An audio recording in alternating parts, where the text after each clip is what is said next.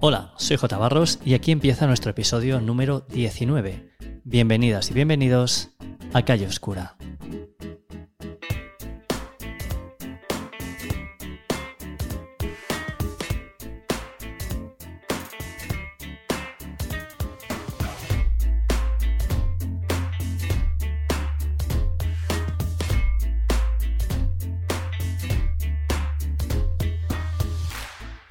Calle Oscura es un podcast sobre fotografía con el acento en la fotografía de calle. Un lugar para aprender y crecer a través de las palabras.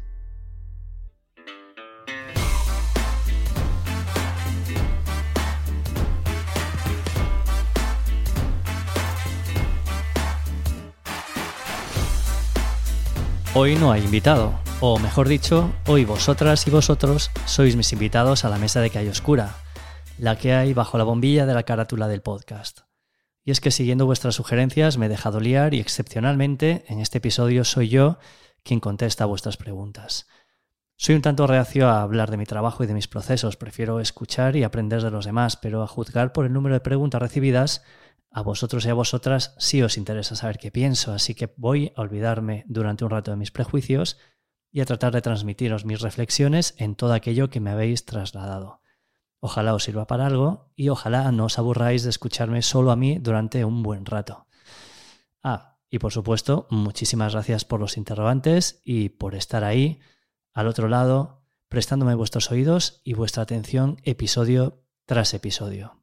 Hoy, en Calle Oscura, vosotras y vosotros preguntáis y yo contesto.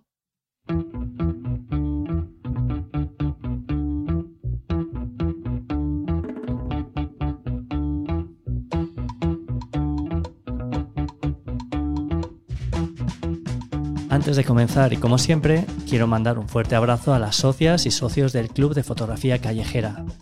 El club nació como una academia online y ya es mucho, mucho más que eso. En el club encontrarás cursos completos y contenidos exclusivos, retos fotográficos mensuales y análisis de imágenes, charlas con gente que sabe un montón y más. Pero por encima de todo vas a conocer una comunidad de apasionados por la fotografía en la que no dejamos de compartir, apoyarnos y aprender los unos de los otros.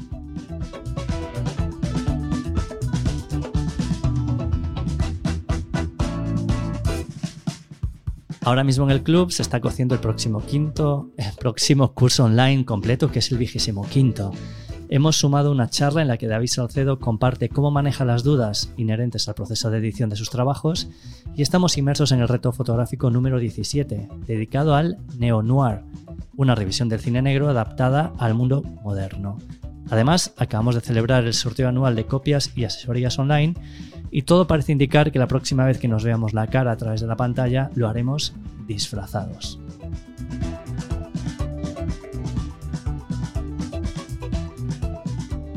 Clubeñas y clubeños, gracias por hacer posible este podcast y a vosotros solo me, solo me queda deciros que en el Club de Fotografía Callejera os esperamos con los brazos y los ojos muy abiertos. Encuéntranos en jbarros.com. Y antes de comenzar a contestar, eh, bueno, permitidme que, como si fuese un invitado más, os haga un pequeño resumen de mi vida hasta hoy, sobre todo para dar un poco de contexto a mis respuestas. Nací en 1976 en Agudiña, un pequeño pueblo arrinconado en el extremo sureste de Galicia. Bueno, en realidad me llevaron a nacer allí desde Ourense, allí, desde allí a Ourense, que es la capital de la provincia. Pero siempre me he sentido más de aquel lugar y de Tameirón, que es el pueblo de mis abuelos maternos, que por cierto vivían al fondo de Calle Oscura. Estudié físicas y en 2011, mientras trabajo en una fábrica de paneles solares, arranco un blog que entonces se llamaba Ruxe Foto para retomar y dar continuidad a mi amor por la imagen. En 2013 comienzo a dar talleres y descubro, contra todo pronóstico, que me encanta enseñar. Eso hace que un año después, cuando me despidan de mi trabajo, decida apostarlo todo a vivir de lo que de verdad me apasiona, que es compartir lo que voy aprendiendo de fotografía. Una cosa lleva a la otra y en 2019 arranco mi gran proyecto, el Club de Fotografía Callejera. A esto le sigue un libro, Fotografía de Calle, publicado en 2020, y este podcast que lo lancé, que fue lanzado a finales del mismo año, el año hace dos años ya. Y aquí estamos, a punto de sentarme a la mesa de Calle Oscura para, por una vez, ser yo quien conteste. Sed bienvenidas y bienvenidos. Gracias por pasaros por aquí. Y comenzamos con la pregunta de Belén Cañadas, que me pregunta por mi alter ego fotográfico. ¿En quién crees que te conviertes detrás de la cámara? Bueno, pues eh, muchísimas gracias por la pregunta, Belén. La verdad es que tengo que admitir que nunca, nunca me había planteado eh, si me convierto en, alguien o en quién me convierto cuando estoy fotografiando. Pensando sobre, sobre tu, tu, cuestión, la verdad es que tengo la sensación de que no me convierto en otra persona. Tampoco siento cuando estoy fotografiando que la cámara, como le he oído a otra gente, pues que, que me proteja. No, no soy más, más valiente cuando tengo la cámara en la mano, no soy menos introvertido y me sigue costando todo igual. Así que la cámara no me cambia o no, no, me, no hace que me sienta con capacidad de hacer cosas que normalmente no. Eh, lo que sí creo que, que, pasa con la cámara es que eh, mis fotos han ido mostrando eh, la persona que he sido en cada momento de mi vida. Es, tengo la sensación de que, pues que he cambiado bastante o quizás lo que pasa es que cada vez me voy conociendo un poco, un poco mejor. Es cierto que desde hace unos años, de forma deliberada, estoy tratando de, conocerme un poco mejor y saber por qué hago las cosas que hago, qué me, me motiva. Y, tengo la sensación de que la fotografía, no solamente la cámara, no solamente ha sido testigo de ese autoconocimiento, sino que en cierta forma, pues también lo ha propiciado, ¿no? Que, que algunos de los cambios que he sufrido o que he experimentado también se deben al hecho de, hacer fotos. Así que yo, un poco para contestar, para hacer sumario de, esta respuesta un poco dispersa, te diría, eh, Belén, que, que la cámara no me cambia, sino que más bien lo que hago con la cámara en cada momento, las fotos que hago en cada momento, responden a mis cambios, a mis propios cambios como persona. La pregunta de Belén enlaza perfectamente con la que me hace Adriana Prato, porque aborda cómo la fotografía puede descubrirnos cosas de nosotros mismos. Hola Jota, aquí va la pregunta. Dicen que la fotografía hecha con intención es un autorretrato de quien la hace. Es un espejo que nos devuelve nuestra mirada y quiénes somos. La pregunta es, ¿qué te han devuelto tus fotografías de ti mismo? ¿Qué has aprendido a través de ellas sobre ti que no sabías que estaba allí? Muchas gracias, un abrazo. Pues muchísimas gracias Adriana por, tu pregunta.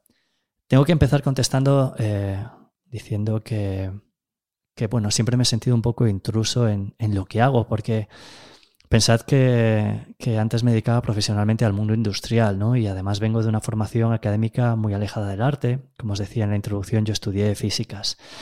Así que siempre me he sentido un poco, un poco fuera de lugar, un poco intruso en lo artístico, incluso ahora que ya llevo tiempo dedicándome a la fotografía. Eh, por decirlo de alguna forma, el síndrome del impostor pues no se acaba de ir y empiezo a sospechar que no se va a ir nunca, por cierto. Creo que la fotografía en ese sentido eh, lo que ha hecho es darme permiso en cierta medida para, para dar salida a mi parte creativa. Es una parte que, que todos tenemos, pero que yo nunca había canalizado hacia algo concreto durante el suficiente tiempo. Así que si algo me ha descubierto la fotografía de mí mismo es que había una parte de mí que necesitaba expresarse creando cosas y, bueno, pues en este caso eh, son, son imágenes. Además creo que cuando vemos las fotos de, de las personas nos podemos hacer una cierta idea de cómo son y eso también pasa si vemos nuestras, nuestras fotos y nos olvidamos de la imagen que queremos dar a los demás y la imagen que queremos darnos a nosotros mismos, ¿no? Que eso también, también pasa. Y yo cuando he, me he detenido a mirar mis fotos intentando olvidar la imagen que tengo de mí mismo, he descubierto, o más bien tengo que decir que he confirmado, que una gran parte del tiempo guardo una cierta distancia con el mundo y, con las personas que, que me rodean, que en cierta medida me protejo. Por suerte, eh, creo que la fotografía también es una, es una buena manera de, trabajar los miedos que tenemos y me da la sensación de que a través de mis imágenes también voy constatando poco a poco que, trabajo esos, esos miedos. Y hablando de fotos, aquí llega la pregunta de Gabriela. Hola Jota, soy Gabriela. Y lo que quiero preguntarte es, ¿qué lugar de tu ciudad te gusta más para hacer fotos y por qué? Pues eh, muchas gracias, Gabriela, por, tu pregunta. Además, eh, me da la oportunidad de, comentar algo que, nos sucede a, muchísimos apasionados de la foto de calle y es que donde más nos cuesta hacer fotos es precisamente donde, donde vivimos. Eh, y a mí me pasa, me pasa también en, en, Santiago, que es una ciudad en la que, en la que estoy viviendo. Me pasa tanto que a menudo hasta me sorprendo quejándome porque, por ejemplo, la luz no es como me gustaría cuando defiendo a capa y espada salir a fotografiar aunque las condiciones no sean, no sean idóneas. Lo que pasa cuando fotografiamos en las calles que tenemos más cerca es que todo parece mucho más difícil porque damos por hecho que sabemos lo que nos vamos a encontrar, que nos lo sabemos, que sabemos qué va a pasar cuando doblemos una esquina, qué vamos a ver, cómo es la calle, cómo es la luz. Y eso yo creo que, pues al final hace que renunciemos a ver un, montón de, escenas que si fuésemos con la mente más abierta o como un folio en blanco, pues no se nos escaparían. Yo para solucionarlo intento simplemente pues salir con la cámara y vagar por la ciudad sin un destino eh, sin un destino fijo, sin una ruta prefijada. Y trato también de pensar más en, simplemente en pasear y en ver que en, los resultados, pero aún así me cuesta mucho. Sucede que casi siempre, cuando salgo a fotografiar, acabo pasando por, por la Quintana, que es mi plaza favorita de, de Santiago. Es la plaza la más conocida es la Plaza do que es la que está delante de la fachada de la catedral, pero a mí me gusta la que hay por la parte de atrás, que es, bueno, normalmente hay menos gente y tiene unas, unas fachadas muy interesantes. Así que mi respuesta para tu pregunta, Gabriela, iba a ser que, que Plaza da Quintana es mi sitio favorito para, para hacer fotos en Santiago, pero la verdad es que me he dado cuenta de que no de que mi sitio favorito para fotografiar en Santiago es directamente mi sitio favorito en Santiago que es el muelle, el, mejor café de la ciudad. Y respecto a por qué, bueno, eh, no descarto que el propio café que hacen allí, que tiene la receta original desde 1931, sea uno de los motivos, pero creo que lo que hace que me parezca un sitio tan especial es que es un lugar que, que respeta mucho su historia, que guarda todavía mucho la esencia de, un, de, una cafetería con eso, con 90 años. A mí me parece un lugar bellísimo, donde la luz, además de día, es espectacular. Y porque además, eh, no, no, te lo puedo negar, porque allí me siento, me siento como en casa.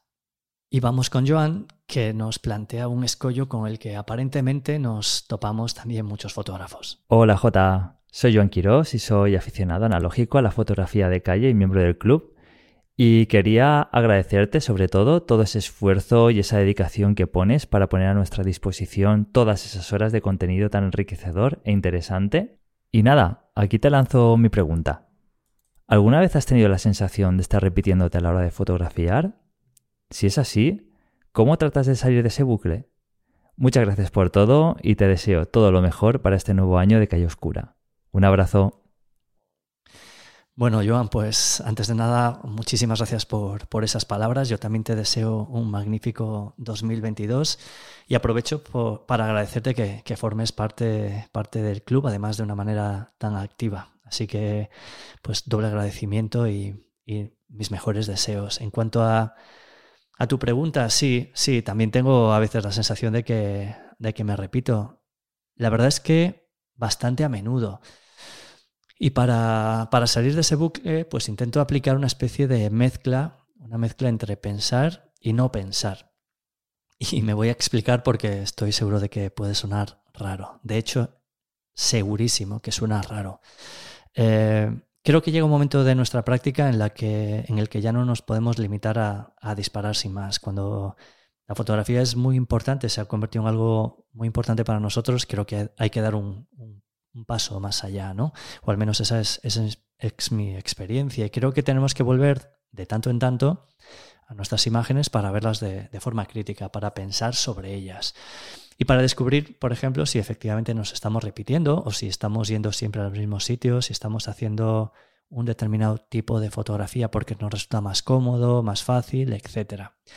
Y creo que ese pensamiento, esa reflexión, es interesante combinarla con una reflexión que tiene que ser a posteriori, creo que es interesante combinarla con un momento del disparo más intuitivo, que sea menos reflexivo. En cierta manera es hacer lo que decía Cartier-Bresson, que recomendaba pensar antes y después de fotografiar, pero nunca durante. Y eso trato de hacer, trato de reflexionar, sacar conclusiones y analizar cuando veo mis fotos cuando estoy delante del archivo y no tanto cuando las estoy haciendo. Me cuesta porque soy una persona muy cerebral, a veces demasiado, pero creo que poco a poco voy, voy acercándome a ese objetivo. Y vamos con Carlos, que menciona algo también bastante habitual, que son las crisis creativas, y pregunta por alguna receta para salir de ellas. Hola Jota, soy Carlos de Coruña. Eh, me dedico como afición a la fotografía, me mola. No tengo muy claro cuál es lo que más me gusta, cuál de sus disciplinas y, y, y salpico en todas. Y desde estos dos últimos años le estoy dando más caña. Se podría decir que es lo, lo único positivo que he sacado de, de toda esta historia de la pandemia. Y ahí va mi pregunta para superar estos, celebrar o superar estos 18, 20 meses rarísimos y atípicos que hemos tenido, ¿qué necesitarías para ti? ¿Talleres, talleres, talleres o tu propio fotolibro? Un saludo y muchísimas gracias por un podcast tan increíble como el que llevas. Bueno, pues muchísimas gracias, Carlos, por, por tu pregunta y, y, por tus palabras. Eh, antes, de, antes de abordar la pregunta, te diré que es muy común, muy habitual tocar un montón de disciplinas diferentes, sobre todo al principio, cuando estás un poco probando, cuando te acercas a la fotografía, eh, pues en su conjunto. Yo también recuerdo que cuando comencé, pues hacía un poco de todo y curiosamente hacía sobre todo paisaje. Todo lo contrario que ahora. ¿Por qué paisaje? Pues porque me, me permitía la pausa y sobre todo porque bueno, pues porque lo podía hacer solo, a mi ritmo, eh, con toda la comodidad de fallar, y, y volver a intentarlo, etc. Poco a poco y con el tiempo fui estrechando el foco cada vez más hasta pasar por una fase en la que prácticamente solamente hacía foto de calle. Y ahora, cada vez más, la foto pues vuelve a expandirse y abarca más y más ámbitos. Y es algo que me encanta porque creo que es consecuencia de que la estoy integrando de una forma más, más habitual, más natural en mi día a día. Pero, volviendo a tu pregunta, para salir de la crisis creativa que supuso el, confinamiento, la pandemia, pero sobre todo el confinamiento y, un invierno bastante, bastante durillo y sombrío en Santiago que, me pasó factura anímica, imagino que como a muchísima gente, a la mayoría de la gente, pues mi receta, mi estrategia ha sido hacer algo que no se me da muy bien, que es tener paciencia conmigo mismo, pero, pero precisamente eso tener paciencia, saber que, bueno, pues que efectivamente está, estaba seco a nivel creativo fue lo que poco a poco me, pues me permitió tener ganas, ¿no? Y me hizo tener cada vez un poco más de ganas de, de, hacer cosas. Otra cosa que me ayudó muchísimo fue empezar a reunirme de, nuevo con la gente, pues de forma presencial, en la calle, con medidas y demás, sí, pero reunirme con, con la gente que es importante para mí, con mi familia, con mis amigos, y salir simplemente de casa sin pensar necesariamente en hacer fotos, ¿no? Eh, superando un poco esa ansia de haber estado tanto tiempo sin fotografiar. Bueno, yo sé que, así no funcionó bien, entonces quitándome un poco la, presión. Creo que la, creatividad necesita espacio mental y a veces cuando, cuando nos empeñamos en, en invocarla, en recuperarla, lo que hacemos es precisamente dificultar que vuelva. Así que yo opté por hacer las cosas que sé que me hacen sentir bien y me hacen estar feliz. Y, eso poco a poco hizo que, volviese eso y, tomar la cámara, coger la cámara de nuevo cuando realmente sentía que me apetecía y no que me sentía obligado a volver a fotografiar. Y por supuesto, eh, ahora que todo empieza a ser más fácil, que, parece que al final esta pequeña pesadilla está diluyéndose, pues eh, sí, claro, tengo muchísimas ganas de, retomar los talleres presenciales porque la formación online me encanta, pero, la formación cara a cara es, lo que me apasiona. El contacto eh, directo con, la gente en un aula y en la calle, pues es algo que, a lo que no quiero renunciar y claro, efectivamente estoy volviendo a trabajar en talleres y de hecho estoy ya eh, preparando fechas para, para este año 2022. Y vamos ahora con la pregunta de alguien que ha pasado como invitada porque hay oscura y que, muy en consonancia con aquel episodio de dos horas, dos, que sin embargo se hicieron cortísimas tanto para mí como para los oyentes, cuela no una, sino un par de preguntas. Adelante, Leire. Hola Jota, soy Leire, Leire Chazarra de, del blog Cartier Besson no es un reloj. eh, me encanta esta posibilidad de poder hacerte una pregunta, así que allá voy. Bueno, de hecho, tengo un pequeño problema y es que tengo dos preguntas y no consigo decidirme por una de ellas, así que te voy a lanzar las dos y bueno, en tu mano está mm, contestar a una eh, o a las dos o como quieras, ¿de acuerdo? Eh, la primera tiene que ver directamente con la fotografía de calle y es una idea que, que me ronda la cabeza desde hace bastante tiempo. Eh, y es si si no te parece que en fotografía de calle nos pierde demasiado buscar el fotón, es decir, que siempre andamos eh, detrás de esa foto única que lo tenga todo, que tenga una historia o más, que tenga una composición eh, original, que sea llamativa, que sea divertida, que incluso hasta impactante, que sea bella, que contenga un montón de cosas y, y buscar eso que es dificilísimo eh, nos hace olvidarnos de otras posibilidades, ¿no? A mí me fascina el hecho, por ejemplo, de poder narrar algo en series de fotos, ¿no? Combinando, yo que sé, tres, cuatro, cinco fotos y convertirte eh, tú mismo en narrador. Y eso también se puede hacer en foto de calle, ¿no? Pero a veces parece que la foto de calle está solamente enfocada a esa foto maravillosa, ese instante que nadie ve, pero que tú consigues atrapar, ¿no? Y sin embargo, ojo, ves trabajos de autores como, como Duane Michaels, como eh, Bernard Plossu, que tiene un libro maravilloso de pequeñas secuencias de dos, tres fotos, eh, creo que se llama Surbanalism. Eh, también Paul Graham en una foto, en foto de calle más actual hace, hace ese tipo de, de fotografías trabajando con series. mi pregunta es esa, si, si el hecho de buscar esa foto, la foto en mayúsculas, no nos hace perdernos muchas veces otras posibilidades que también son eh, súper atractivas y que son muy enriquecedoras. La segunda pregunta es de índole más personal y es que eh, en el tiempo que llevo en fotografía y hablando con gente tanto profesionales como amateurs como aficionados, eh, a veces cuando hablo con ellos de lo que significa la fotografía, de lo que nos ha aportado, siempre tengo la sensación de que a muchos de nosotros, y me incluyo, la fotografía nos ha salvado de algo no es ya qué te aporta la fotografía, sino que, que te salva de algo, ¿no? que te descubre cosas. Eh, en mi caso, no sé, eh, a mí me ha salvado de pasar de puntillas por la vida, por ejemplo, de, de, de mirar sin ver o de, o de, o de que la curiosidad se te quede ahogada en la rutina. ¿no? A mí la, la fotografía me ha salvado de, todo eso. Entonces, eh, la curiosidad que yo tengo es eh, pues saber de, qué le ha salvado la fotografía a J. Barros. Esa es mi segunda pregunta. Y nada, pues un abrazo muy fuerte a ti y, a todos los que, los que te escuchan, ¿de acuerdo? Feliz año a todos. Adiós.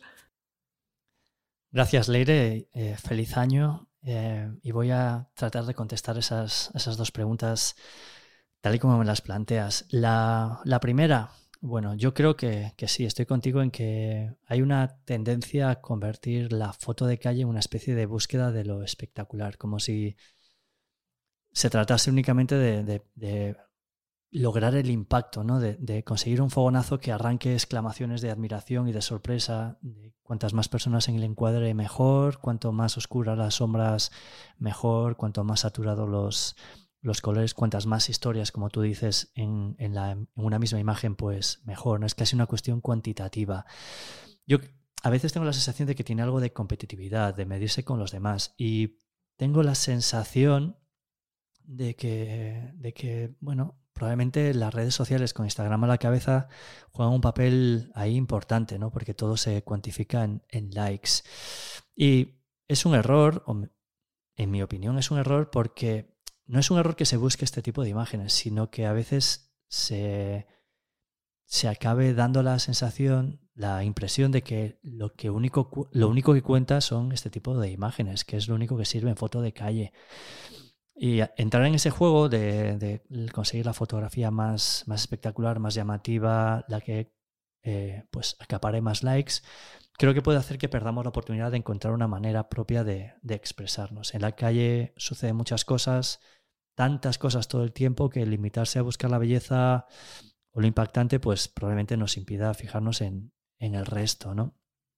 Eh, en ese sentido, el curso monográfico de Gary Winogrand que preparé para el club, para mí ha supuesto pues un, antes y un después, porque ya estaba un poco en esa línea, pero al, estudiar el trabajo de Winogrand, pues descubrí que sí, que muchas de sus imágenes son tremendamente espectaculares, muy potentes, pero que lo realmente valioso de la carrera de Winogrand es lo que acabas intuyendo, lo que acabas notando cuando ves su trabajo de forma global. Y ese trabajo incluye imágenes también, muchas imágenes que aparentemente son insulsas y que sin embargo cuentan mucho sobre la sociedad y las cosas que, pasaban en la época que le, que le tocó vivir.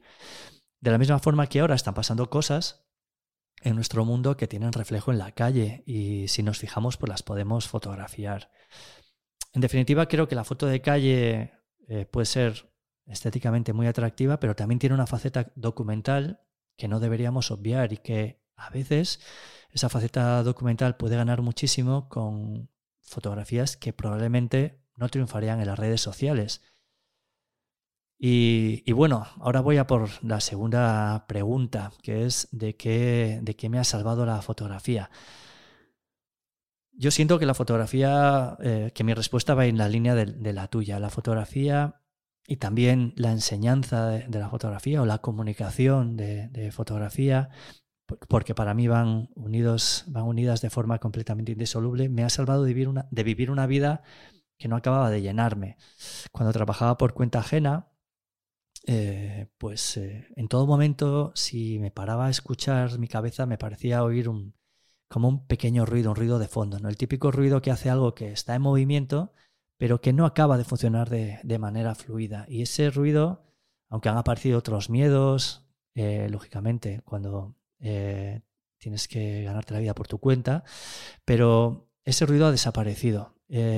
así que yo diría que, la fotografía lo que ha hecho es, me ha permitido encontrar un sentido, me ha salvado, por tanto, de vivir una vida sin una dirección definida conscientemente por, por mí.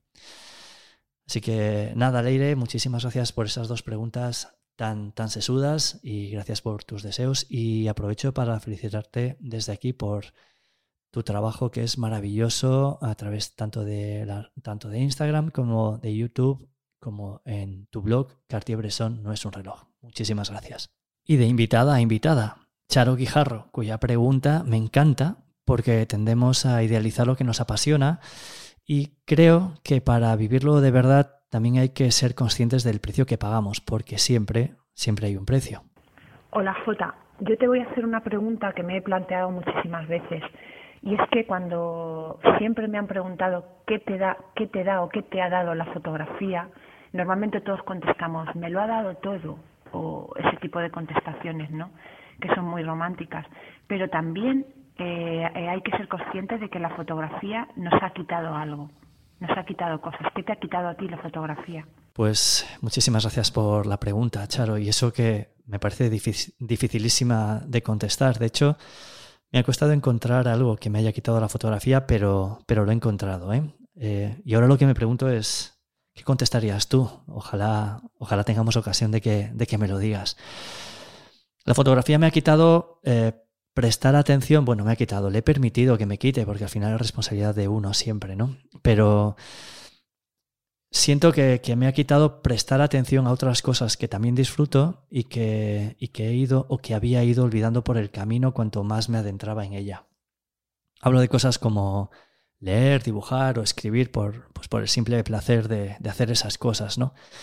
Durante años la fotografía fue ocupando más y más espacio en, mi vida. Yo creo que también como consecuencia del hecho de que venía pues eso de un ámbito completamente distinto, que sentía que me tenía que poner al día lo más rápidamente posible, ¿no? Entonces la fotografía eh, pues fue ocupando eso, lo que os digo, lo que te digo, cada vez más, más espacio y más tiempo, hasta que prácticamente lo, llenó todo. Eh, cuando, cuando leía, eh, leía fotografía. Cuando, cuando veía un documental o un vídeo, estaba fijándome en, cómo se resolvía lo visual y además casi siempre versaban sobre, sobre fotografía. No estaba todo el tiempo pensando en términos de imágenes.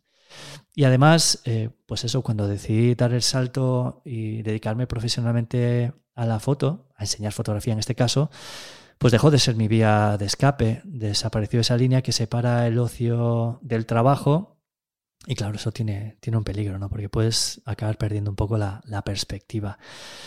Tengo que decir que poco a poco he ido recuperando el espacio para esas otras cosas que, me encantan, pero soy consciente de que el peligro de que se vuelva a expandir y se lo coma todo sigue estando ahí. Así que intento, intento tenerlo muy en cuenta porque no quiero, me daría mucha pena que llegase un momento en que no me, en que no me compensase. La fotografía me apasiona, pero, pero la vida es mucho más que fotografía. Eso lo tenemos que admitir incluso los que la, los que la amamos tantísimo. Así que soy consciente de eso, de que me ha quitado durante una temporada larga dedicar tiempo a otras cosas que en el fondo significaba dedicar, dedicarme tiempo a mí, dedicarme tiempo de calidad. Y aunque lo estoy solucionando, intento estar siempre muy pendiente y, y marcándole un poco los límites. Y Ro, desde el otro lado del Atlántico, trae una pregunta que no sé vosotros y vosotras, pero yo me la he hecho un, buen montón de veces. ¿Qué tal, J? Saludos desde México. Soy Ro Espinosa. Oye, ¿qué opinas del poco lugar que le dan a la fotografía en general? Y en este caso, a la fotografía de calle, como en museos, galerías y espacios culturales. Siento que no se le da el valor adecuado a la técnica, ya que hay muchas similitudes con la pintura y la escultura, pero siento que no es parte de... Te digo esto porque yo he desarrollado diferentes técnicas de ese tipo y al pintar con luz juegas con los colores, el espacio, la composición, el juego de luces, formas, puntos de fuga, etc.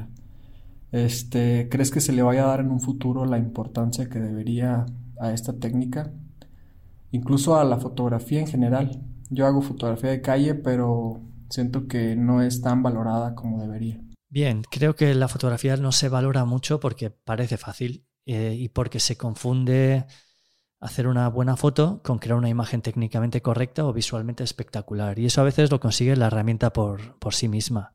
Así que creo que es una mezcla de desconocimiento sumado al hecho de que se usa una máquina, la cámara, que desde fuera puede dar la impresión de hacerlo todo, cuando pues afortunadamente no, no es así, ¿no? Lo que cuenta es lo que lo que pone el fotógrafo o la fotógrafa en el proceso.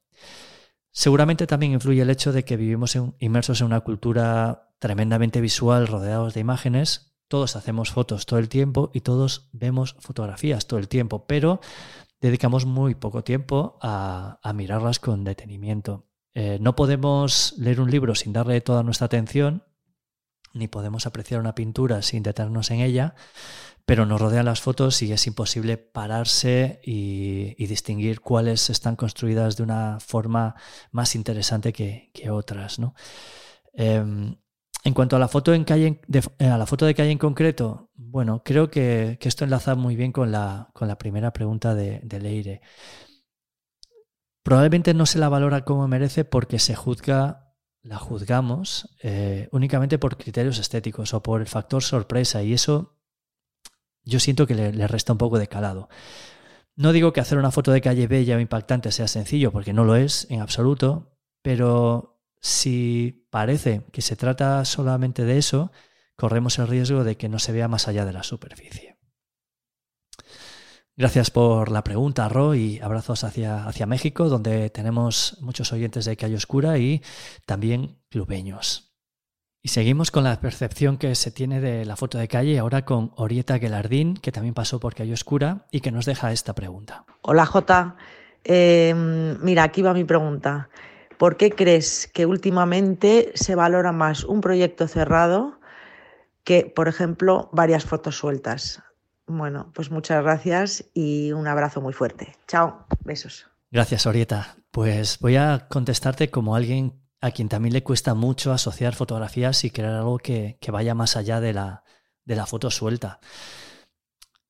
Me parece que existe la idea de que hacer buenas fotos es relativamente sencillo, cuando es dificilísimo. Eh, creo que hacer buenas fotos sueltas es súper complicado. También parece que el único criterio para valorar las imágenes, eh, que lo único que necesitas para valorarlas es, es tener sentido estético, lo que también es, es erróneo. Todo eso hace que algo que se construye, hablo de una serie, un proyecto, para ser leído más allá de lo estético, a nivel conceptual, asociando imágenes para transmitir ideas complejas, parezca un objetivo más elevado y, más difícil de conseguir. Pero creo que no es así, creo que además, apoyándome en, algo que aprendí de, de Rafa Badía, que es que a veces para construir una secuencia que funcione hay que sacrificar precisamente las fotos que lo hacen mejor a, nivel individual, las que son mejores fotos por sí mismas, eso yo creo que demuestra que son dos vías completamente distintas, son dos opciones que además no tienen por qué excluirse. Alguien que haga fotos sueltas puede aventurarse a hacer una serie, un proyecto, etcétera, y al revés, creo que creo que al final se trata de hacer aquello que sentimos que hemos de hacer, ya sea pues recopilar momentos que se sostienen por sí mismos, como fotos sueltas, o crear relatos visuales que además pueden funcionar a muchos niveles distintos y que muchas veces además se van a alimentar precisamente de las fotos que uno a uno pues a lo mejor no son magníficas o no son las mejores que tenemos. Así que un poco para, para resumir, no creo que una cosa merezca más aprecio que la otra, creo que se valora más el proyecto porque a veces se minusvaloran las fotos sueltas.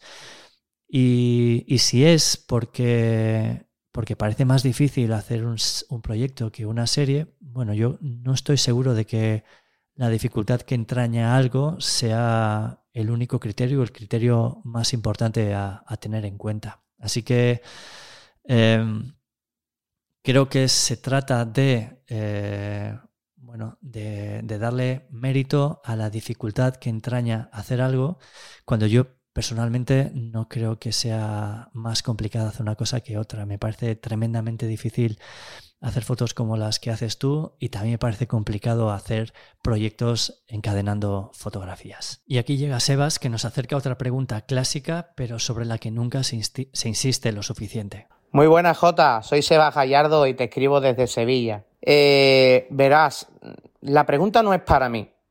La pregunta no es para mí. Porque yo, eh, afortunadamente, aprendí a, reflexionar sobre este tema hace, hace mucho tiempo. ¿Cómo o qué le dirías a, a un chico o una chica que está empezando en la fotografía, que no es el medio lo importante para hacer una foto, para lograr hacer una foto, que hay cosas más importantes que el medio, que lo que se pone en medio entre nuestro ojo y el sujeto o el, la escena que vamos a fotografiar. Explícaselo, por favor, en pocas palabras a, a, un joven que está comenzando, a una joven que está comenzando. Muchas gracias, un saludo. Gracias, gracias a ti, Sebas, y, un saludo. Eh, tengo que confesar que en el pasado he sido más radical en, en mi respuesta a esta, esta, pregunta. Bueno, yo creo que en general en el pasado era simplificaba todo mucho más. Eh, pero, ojo, sigo convencido del fondo. Lo que he hecho es matizar la forma. Eh, y dicho esto, la herramienta es, es importante. Es importante porque condiciona el proceso. Puede facilitar o dificultar determinado tipo de fotos que queremos conseguir. Y además, aspectos como la longitud focal, por ejemplo, tienen un impacto enorme en lo que transmiten nuestras fotografías. Así que voy a empezar diciendo que la herramienta importa, claro, es importante, pero que nunca puede ser más importante que lo que hacemos con ella. Es decir, que al final es un medio para conseguir imágenes y son las imágenes lo que de verdad cuentan. La cámara es relevante en la medida en que nos permite hacer lo que queremos hacer, pero nunca puede ser un pretexto ni, puedes, ni puede convertirse en nuestro objetivo principal. Además, siempre he tenido la sensación de que cuando pasamos mucho tiempo pensando en mejorar nuestro equipo, a lo mejor nos queda menos tiempo para, para trabajar y mejorar nuestras, nuestras imágenes. Si hablamos, por ejemplo, de foto de calle, yo diría, y seguramente me quedo corto, que podemos practicar foto de calle con el 90% de las cámaras del mercado. Eh, y utilizar una u otra no va a suponer una diferencia. Eh, otra cosa es que nos sintamos más cómodos con una cámara u otra, pero lo cara que es la cámara, lo sofisticada que es la cámara no debería ser el motivo principal. Yo, por ejemplo, trabajo con una cámara eh, muy pequeña que no puede rivalizar prestaciones con, una cámara, con cámaras más grandes, pero que a cambio la puedo llevar encima todo el tiempo. Y en ese sentido, para mí es importante haber encontrado la herramienta que se adapta a mi forma de trabajar, pero nunca puede ser al revés. Mi forma de trabajar no se debería adaptar a la herramienta que tengo. Eh, y para explicárselo como me pides, para explicarlo en, pocas palabras a, alguien, a un joven o a una joven que, que estén comenzando, bueno, yo eh, les diría que, que, conozco a muchos fotógrafos y fotógrafas que tienen un trabajo sobresaliente, espectacular, de una calidad enorme y que lo han hecho con cámaras muy, muy, muy, muy modestas. Así que yo creo que está claro que, por tanto, la herramienta no es lo más determinante en lo que logran transmitir con, sus imágenes. Muchísimas gracias, Sebas. Como decía hace un momento, nunca se insiste lo suficiente en que en aclarar ¿no? que, que lo realmente importante es no es la herramienta, sino lo que hacemos con ella. Vamos con Paco, que forma parte muy activa del Club de Fotografía Callejera y al que tuve la suerte y el placer de conocer en Sevilla hace solo unos, unos meses. Paco nos deja también su pregunta. Bueno, un par de preguntas. Eh, hola, J. Ante todo, feliz año nuevo. Bueno, yo tengo un par de preguntas para, para este número tan especial de Calle Oscura. La primera de ellas tiene que, ver, tiene que ver con la formación como fotógrafo, con tu formación como fotógrafo. Eh, en este país yo creo que, aprender fotografía es un poco complicado y el número de caminos es tan, tan extenso que depende de, de, las personas. ¿no? Pero a mí me gustaría saber cómo te formaste mm, como fotógrafo. Tienes unas fotografías fantásticas Estoy ahora mirando la del carnaval de Brooklyn, con lo cual la cosa no es moderna, es decir, el J fotógrafo no, no es algo que ha nacido hace muy poco, sino que, que lleva como mínimo 10 años y entonces yo, veo esta foto y, es, que, es que me encanta. Y, entonces me gustaría saber cómo te formaste. Mm, si fue todo autodidacta o gran parte o algo, o, o si fuiste a alguna escuela, etcétera. Y la segunda pregunta tiene un poco que ver con la primera y tiene que ver con, con el J eh, artífice del club, porque montar este club exige de, unas destrezas, de, unos conocimientos, hacer unos cursos también acabados como los que realizas, con ese diseño tan, tan minimalista, eh, pero al mismo tiempo mm, tan, tan rico. Eh, y tan, con tanto detalle. O sea, a mí me encanta la, la presentación que, que realizas en, en, los cursos y no solamente eso, ¿no? La web, eh, todo. O sea, entonces yo eh, te pregunto ahora por la formación de, el J como gestor y artífice de, del club. ¿Cómo te las apañaste para montar un club como este? Bueno, y eso es todo. Muchas gracias. Bueno, Paco, pues eh, eh, muchísimas, muchísimas gracias a ti por, por, esas palabras, por tus deseos para este año. Eh, te aseguro que bueno, tu mensaje significa muchísimo, tanto para el J fotógrafo como para, como tú dices, el, el J que está detrás de, del club. Esa foto de la que habla, habla, Paco es la primera foto que, la del Carnaval de Brooklyn, es la primera foto que publiqué en, en el blog en octubre o noviembre de 2011.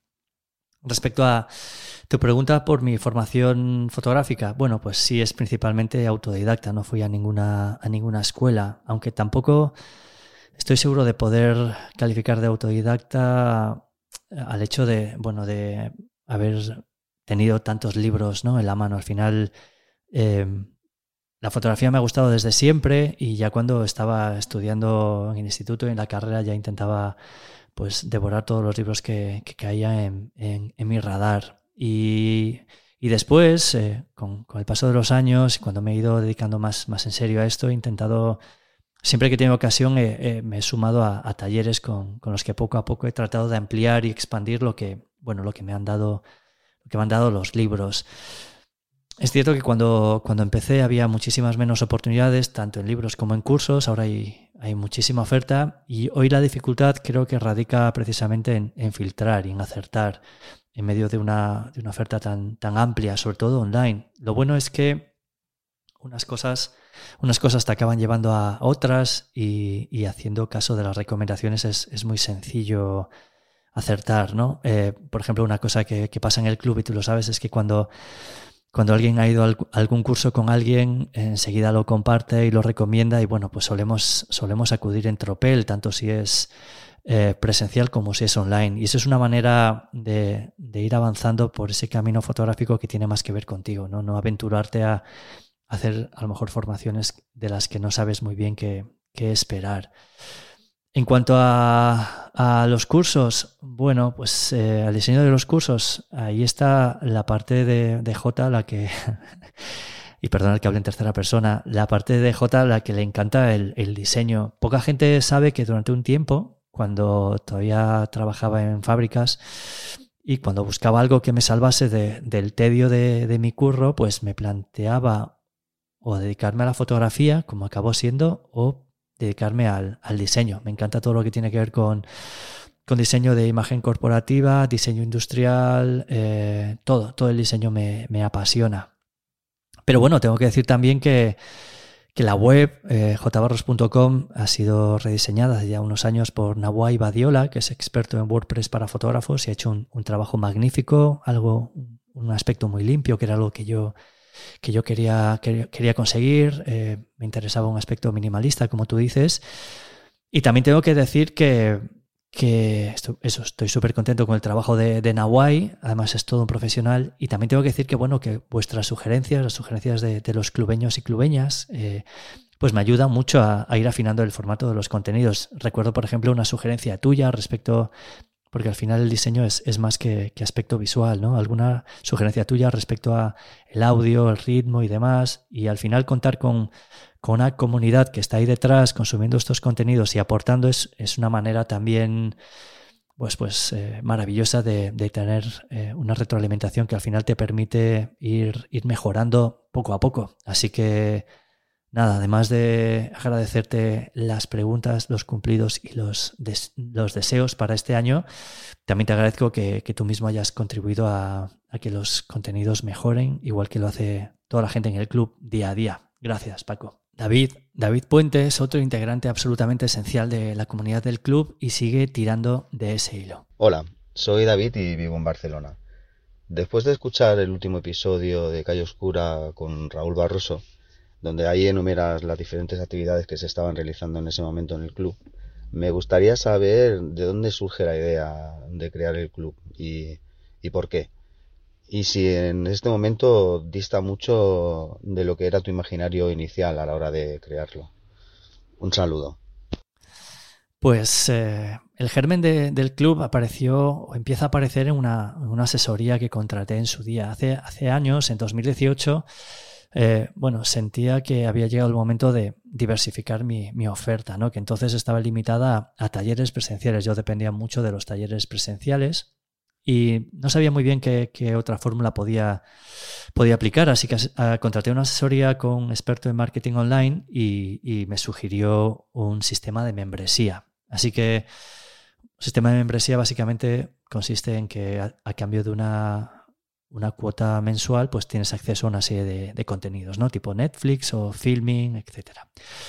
Y bueno, pues me puse a trabajar en eso eh, a finales de a finales de 2018, principios de 2019, y, y, fue una suerte porque arrancamos el club en junio de 2019, unos meses antes de que estallase la pandemia, cuando evidentemente toda la actividad online, todos los talleres online que antes me servían de, bueno, pues de ingresos desaparecieron. Así que fue el momento, fue el momento exacto para, para ponerlo en marcha seis meses antes para que ya tuviese un poco de rodaje cuando llegó la, la pandemia.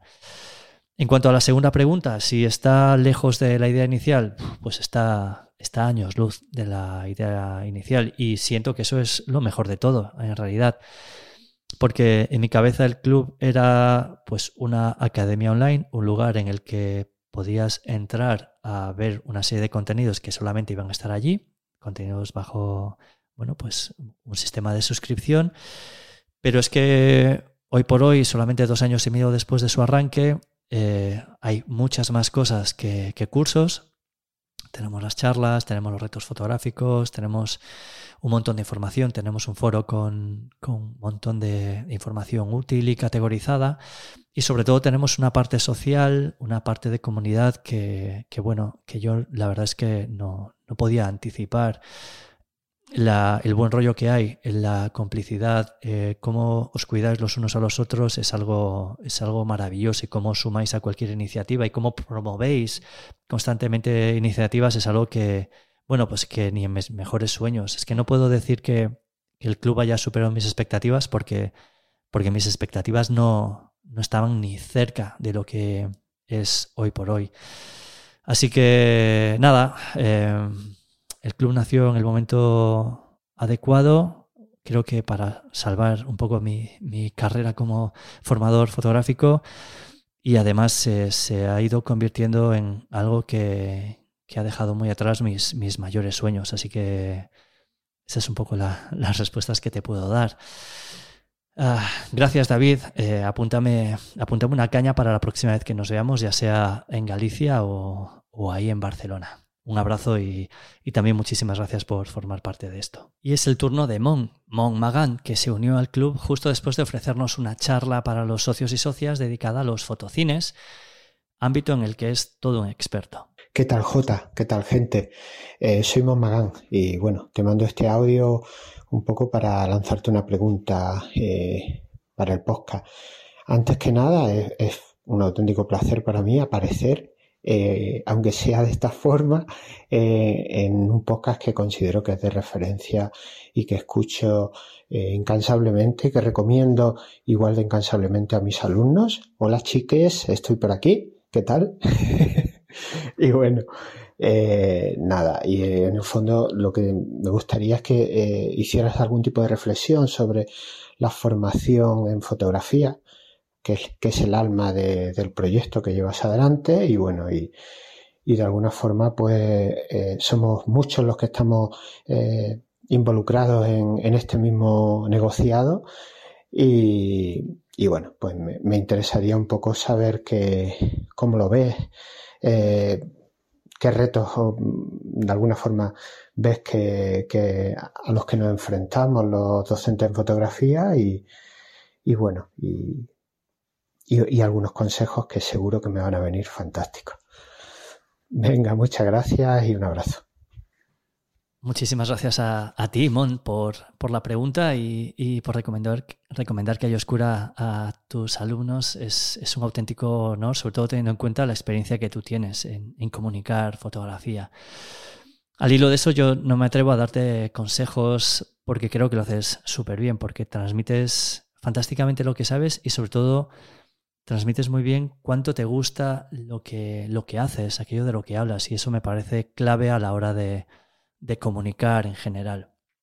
En cuanto a los retos a los que nos enfrentamos los formadores y formadoras en fotografía, yo creo que quizás el más difícil es desligarla del ritmo al que parece que hay que hacer todo o casi todo hoy en día, ¿no? del bombardeo constante de, imágenes y de distracciones eh, que suponen las redes sociales, que son herramientas tremendamente potentes, pero que también si no las manejamos de forma estratégica, pues nos pueden absorber, ¿no?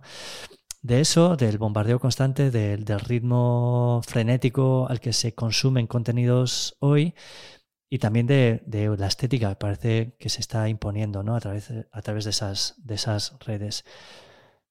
Siento que la fotografía, eh, como cualquier otra cosa que queramos hacer en serio, en lo que queramos profundizar, requiere tiempo, requiere paciencia, y requiere abstraerse un poco de, del ruido exterior y, de querer acumular likes y buscar aprobación externa. ¿no?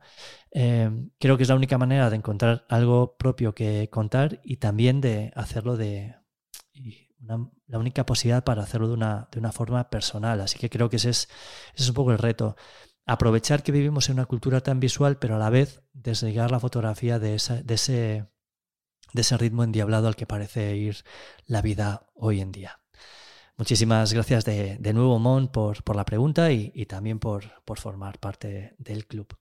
Y ya que hemos he hablado de redes sociales, en esta entrevista no podía faltar mi gurú en las redes sociales, el gran Pollo Barba, que también se pasó por aquí en la primera, en la primera temporada de Calle Oscura y que me pregunta esto. Dios te bendiga, Jota. Aquí el Pope.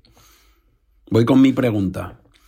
A ver, ahora que la plataforma Centro de Fotografía e Imagen ha conseguido que el gobierno anuncie la creación del Centro Nacional de Fotografía en Soria y hay que seguir luchando para que cumpla nuestras expectativas, ¿cómo te gustaría a ti que fuera ese centro, Jota? Venga, espero que no se note mucho que he leído la pregunta. Un abrazo. Gracias por la pregunta y por la bendición, Pollo. Ah, entre tú y yo no se ha notado nada, o, o casi nada. Em, me gustaría que el Centro Nacional de Fotografía fuese descaradamente feminista para, para empezar y que también fuese plural, en el sentido de que no se dejase fuera a ninguna disciplina. Eh, me gustaría sentir que no valida un determinado tipo de fotografía en detrimento de, otros. Es decir, que allí nos, nos, sintiésemos cómodos todos, desde los fotógrafos de calle a los retratistas, los que se pierden por hacer fotografía de paisaje o light painting y también los que hacen fotografía de corte más clásico, documental, etcétera. Y además, eh, me, gustaría mucho que se pusiese un empeño especial en acercar la fotografía y explicársela, no ya a quien le gusta, a quienes no, nos gusta, sino a todo aquel que tenga curiosidad, porque a veces tengo la sensación de que a veces puede ser un poco intimidatorio acercarse a algo como, como, la fotografía o cualquier disciplina artística cuando no, cuando no tienes una base, cuando no te has formado o cuando nunca has tenido oportunidad de, de aproximarte, ¿no? Creo que los que hacemos divulgación tenemos la responsabilidad de eliminar las barreras de entrada en lugar de levantar murallas que conviertan a la fotografía en algo inaccesible o, difícil de aprehender. Y que si lo explicas bien y de manera fácil, que no equivale a simplificarlo, no es lo mismo que simplificarlo, bueno, después ya cada uno puede valorar si, la fotografía le llega o no, si se está perdiendo algo o si realmente no le interesa. En ese sentido, me gustaría que el Centro Nacional de Fotografía fuese algo abierto en el sentido más amplio. Y por cierto, eh, desde aquí me encantaría aprovechar para felicitar a la plataforma por, por lograrlo, por ese hito, ese compromiso del gobierno para crear el Centro Nacional. Era algo que, bueno, una reivindicación muy antigua, pero parece que al fin, y gracias al trabajo de, este grupo de, personas, va a ser realidad y estoy deseando poder visitarlo y, y comprobar hacia dónde se dirige. Gracias, Pollo. Y llega el momento de dar la bienvenida a otro ilustre, el gran Raúl Díaz, que hace un trabajo impresionante a través de su canal de Twitch. Adelante, Raúl, dale. Muy buenas, socio. ¿Qué tal? ¿Cómo estás? Espero que genial. En fin, yo aquí con ganas de, preguntarle a un preguntón. Y mira que, es difícil, ¿eh? Que difícil.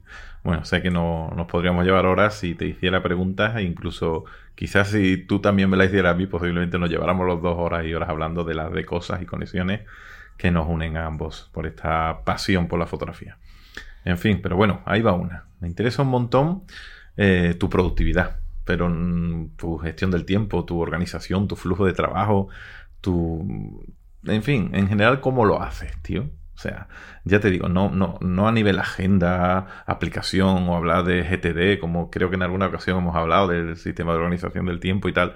No, no, esos niveles, aplicaciones y tal, no, sino a nivel emocional, a nivel personal, a nivel un poco más íntimo, ¿no? Sin, sin desvelar el secreto y, la magia que seguramente que te acompañe en, en cómo lo llevas pero sí un poco en cómo llevas Calle Oscura, que lleva un ritmo, un tempo, una forma de organizarse, de trabajarlo, el club de fotografía callejera con tu gente, tu comunidad tan estupenda y que, bueno, también tiene mucho de mantenimiento tus redes sociales, el canal de YouTube, eh, tu propia producción fotográfica, en fin, yo alucino en muchos casos contigo en ese sentido, porque además como transmite siempre esa tranquilidad, esa ilusión, esa pasión, esa sensación de que tienes tiempo para todo y de que todo entra, yo no me la creo. No me la creo porque además no hago ni la mitad de la mitad de lo que haces tú y sé que somos muchos y muchas intentándolo.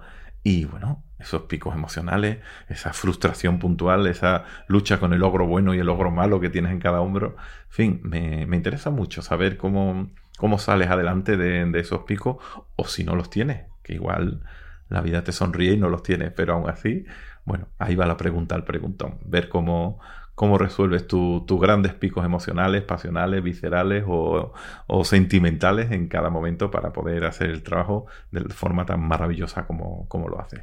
En fin, cómo luchas con todo esto y cómo desarrollas el final de, todas estas películas. Bueno, me interesaba mucho esto porque te escuchamos hablar en ocasiones de aplicaciones, de, herramientas, de métodos, de todas estas cosas que, que nos vienen genial a todos los que te seguimos Pero bueno, para los que te admiramos y controlamos tu trabajo desde hace tantísimo tiempo, pues me hacía ilusión un poco profundizar y ver a nivel personal cómo salías de, estos atascos y cómo lo llevabas tan bien como lo llevas. Así que nada, ahí va la pregunta, un preguntón que es un poco más atrevida de lo habitual, pero esa era la, idea. Y ya que, la hago con toda la ilusión del mundo y con todo el entusiasmo del mundo, pues espero tu respuesta, ¿vale? Bueno, sea lo que sea, reitero mi felicitación por lo que hace. Te deseo un año brutal en el 2022, que sigas haciéndolo como lo hace, sea cual sea el método que utilice y sea como sea los picos emocionales que tenga. Y en cualquier caso, ya sabes que aquí tienes a otro compañero que te sigue, te admira y te respeta un montón. Un saludo y chao. Nos vemos en las calles. Gracias, Raúl. Eh, es verdad, es una, es una pregunta bastante íntima, pero, pero la agradezco porque, bueno, quién sabe, a lo mejor a lo mejor mi experiencia pues, le, puede, le puede servir a alguien. Además, en, cierta medida es la misma pregunta que hace Lourdes. ¿Qué hay que hacer para que alguien eh, haga tantas cosas, las esquematice tan bien y lo haga todo tan, tan fenomenal?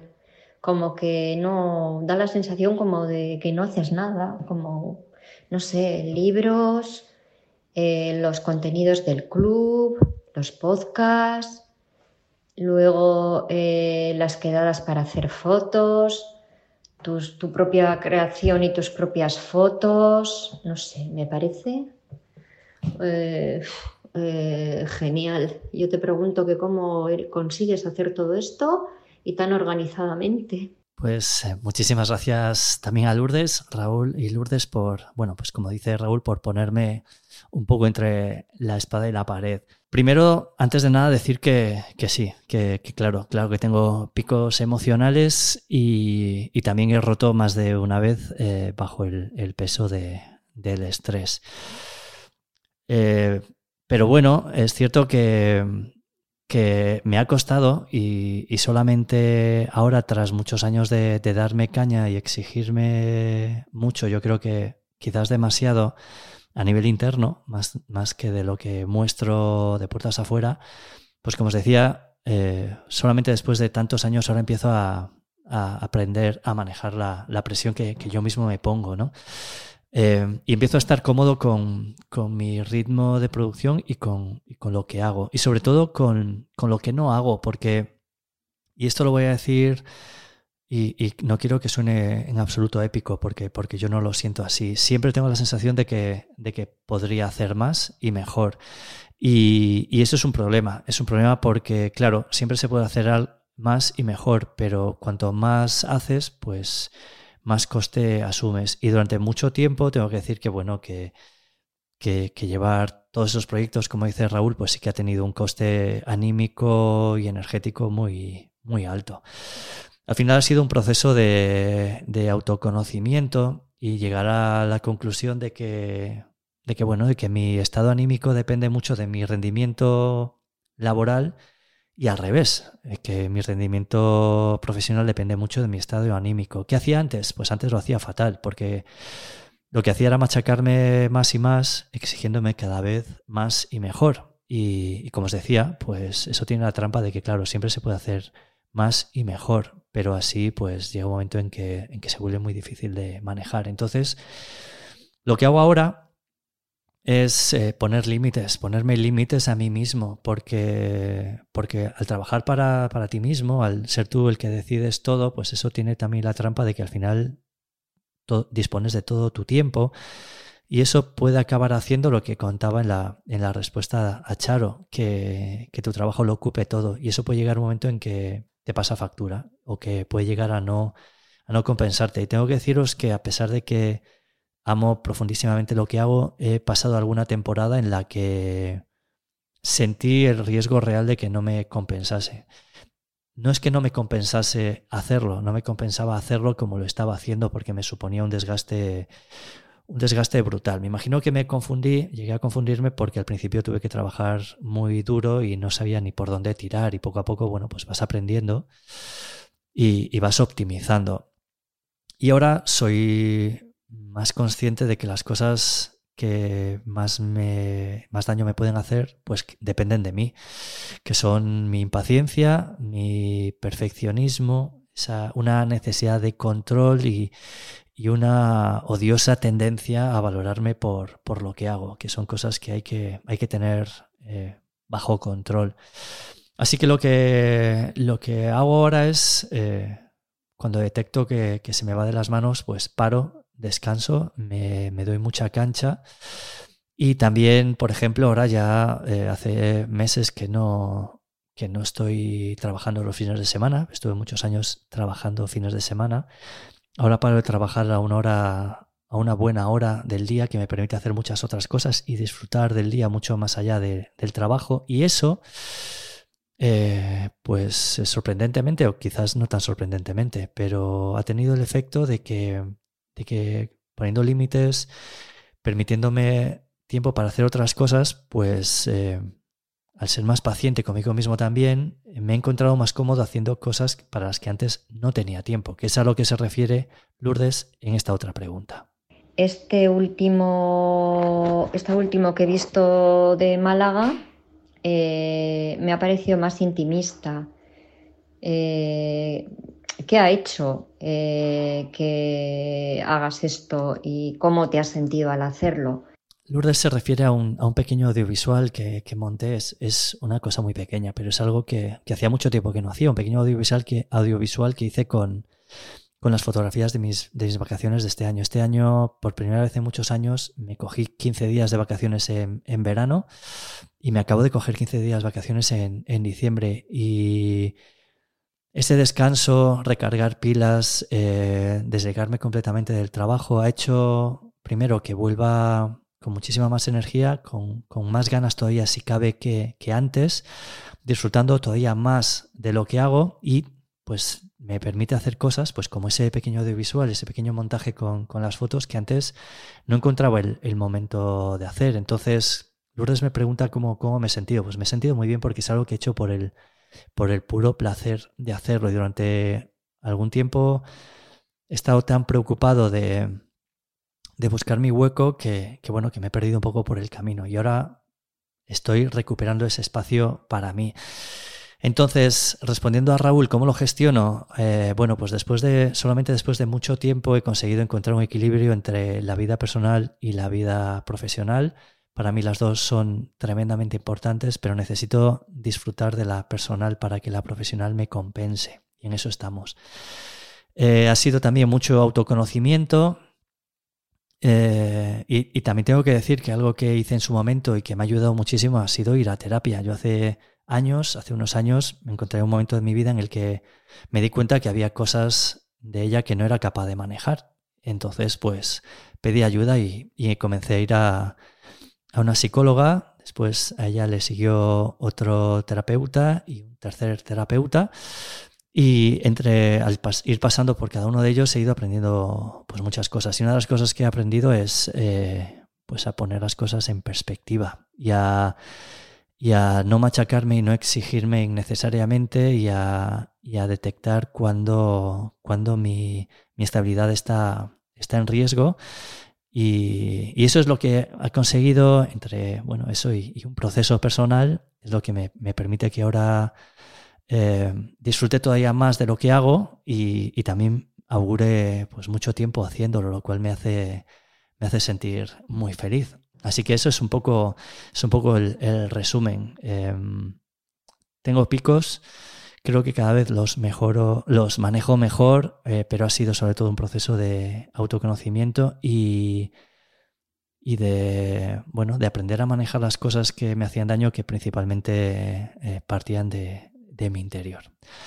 Espero que eso conteste, conteste vuestras preguntas, eh, Raúl y Lourdes, y os agradezco de nuevo que me las hayáis planteado.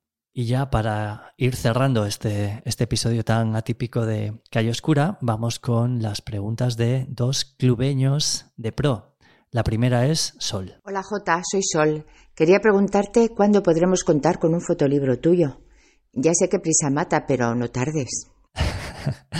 Muchísimas gracias, Sol. Eso de, de prisa mata es algo que, que decimos a menudo en el Club de Fotografía Callejera, sobre todo en el, en el grupo de Telegram. Es un poco nuestro antídoto para, para la prisa del mundo en el, en el que vivimos.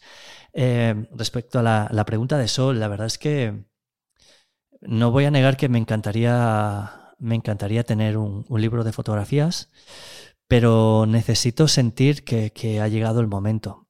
Así como en su día cuando, cuando lancé el, el manual Fotografía de calle, pues me sentí muy muy cómodo porque sentía que sí podía aportar y que había acumulado suficiente, suficiente información, conocimiento, experiencia, como queráis llamarlo, para, para lanzar un libro en el que explico un poco mi filosofía de la foto de calle.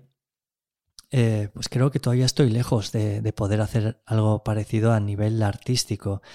Entonces, sí es algo que, que haré en algún momento, quiero pensar pero no sé cuándo y no sé cómo. Necesito sentir la. Necesito sentir ese pinchazo de tengo algo y, le voy a dar forma.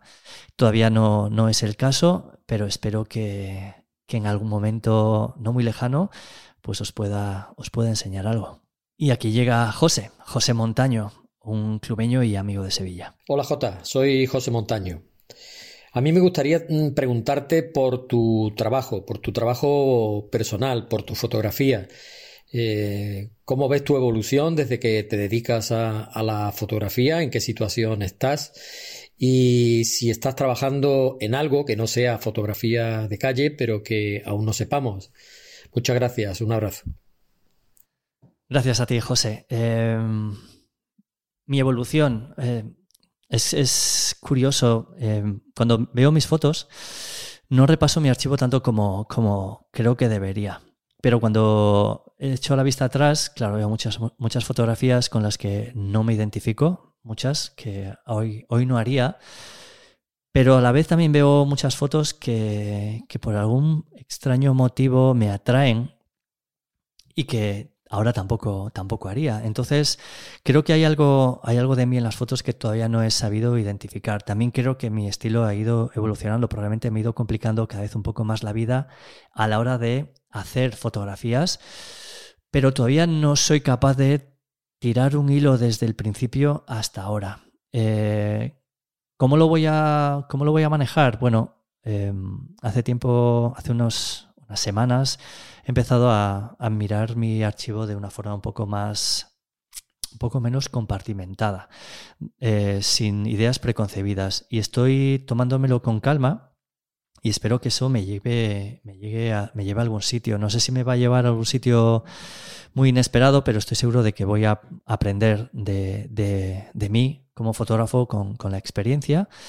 Así que en ese momento creo que me haré una idea más clara de cómo ha sido mi evolución tengo que decir que en general me gustan más las fotos que hago ahora que las que hacía antes, claro, pero también he pasado épocas fotografiando menos que me han venido muy bien para, para después retomar la práctica de una manera diferente. Y creo que esta revisión de mi, de mi portfolio sin, sin, ningún tipo de idea preconcebida me puede ayudar a, bueno, pues a encontrar un poco más el fotógrafo que, que quizás soy, que todavía no, no he descubierto. Y en cuanto a tu otra pregunta, José, de si estoy trabajando en algo que no sea foto de calle, que no estéis viendo, eh, lo, dejaba caer un poco hace, hace unas respuestas.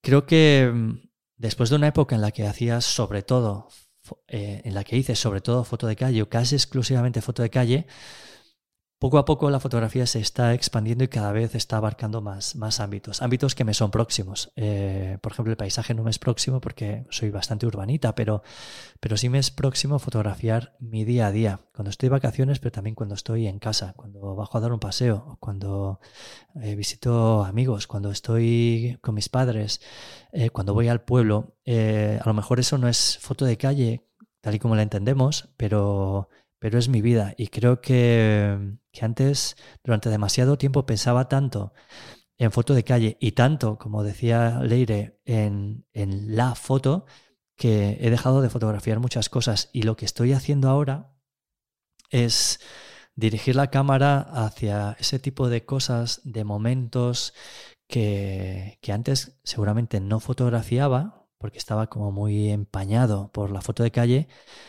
y que he descubierto que son las imágenes que más ilusión me, hace tener, como, me hace, como este audiovisual de, de, las vacaciones que titulé Al pasar Málaga, o como fotos que estoy empezando a colgar en, en mi casa, que sé que hace unos años no hubiese hecho ese tipo de fotografías y ahora las estoy haciendo y, me hace muy feliz que la, foto se esté convirtiendo en un registro de, mi vida, una vida con la que por cierto, me, siento muy feliz y, muy pleno y, me alegra eh, haber recuperado la fotografía como, como, un diario.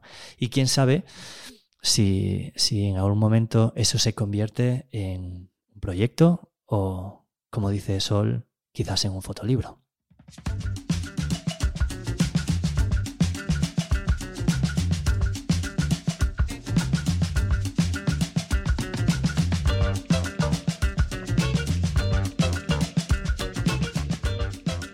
Muchísimas gracias a todos y todos los que me habéis enviado vuestras preguntas. Tengo que admitir que aunque me ha costado contestarlas muchísimo, también lo he disfrutado y he aprendido mucho con, este ejercicio que, que me habéis, que me he obligado a hacer.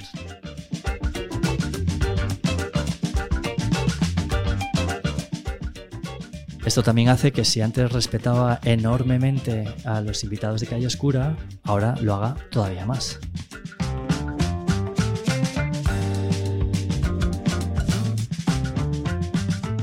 Y hasta aquí el séptimo episodio de la segunda temporada de Calle Oscura, el decimonoveno.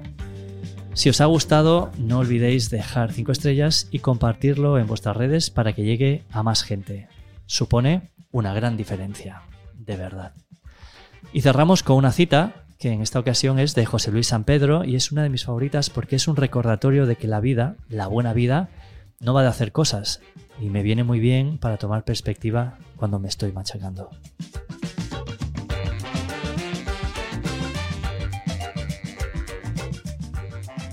José Luis San Pedro dice, ¿qué es la sabiduría? El arte de vivir. No el arte de hacer cosas, el arte de vivir. Se puede vivir sin hacer muchas cosas y se puede hacer muchas cosas sin saber vivir.